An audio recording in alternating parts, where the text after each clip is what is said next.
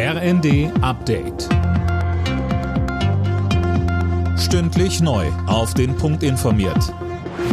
Ich bin Tom Husse. Guten Abend. Wer nächste Woche im Nahverkehr auf Bus und Bahn angewiesen ist, muss möglicherweise umplanen. Die Gewerkschaft Verdi hat zu bundesweiten Warnstreiks im ÖPNV aufgerufen. Tim Britztrup mit den Infos. Betroffen sind im Laufe der nächsten Woche alle Bundesländer außer Bayern. Busse und Bahnen stehen dann still, teilweise sogar mehrere Tage.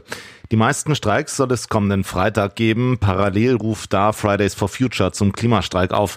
Mit dem Warnstreik will Verdi Druck machen in den laufenden Tarifverhandlungen bei 130 Unternehmen. Neben mehr Geld fordert die Gewerkschaft kürzere Arbeitszeiten und mehr Urlaub für die Beschäftigten. Der Bundestag hat die Ampelregierung aufgefordert, der Ukraine weitreichendere Waffensysteme zu liefern.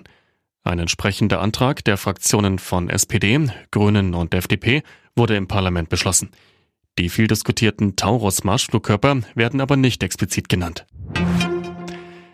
An einem Gymnasium in Wuppertal sind mindestens vier Schüler bei einer Messerattacke verletzt worden. Ein 17-Jähriger soll auf sie losgegangen sein. Er wurde festgenommen. Das Motiv ist aktuell noch unklar. Die Schule wurde zwischenzeitlich geräumt, die Polizei war mit einem Großaufgebot vor Ort.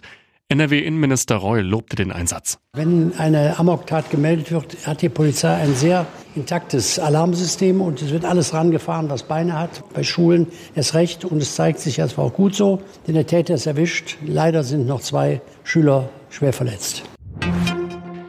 Die Menschen in Deutschland tendieren immer öfter zu eher günstigen Smartphones und nutzen die dann auch länger.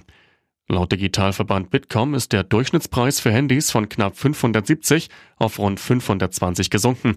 Ein Leben ohne Smartphone können sich vier von fünf Nutzern nicht mehr vorstellen. Alle Nachrichten auf rnd.de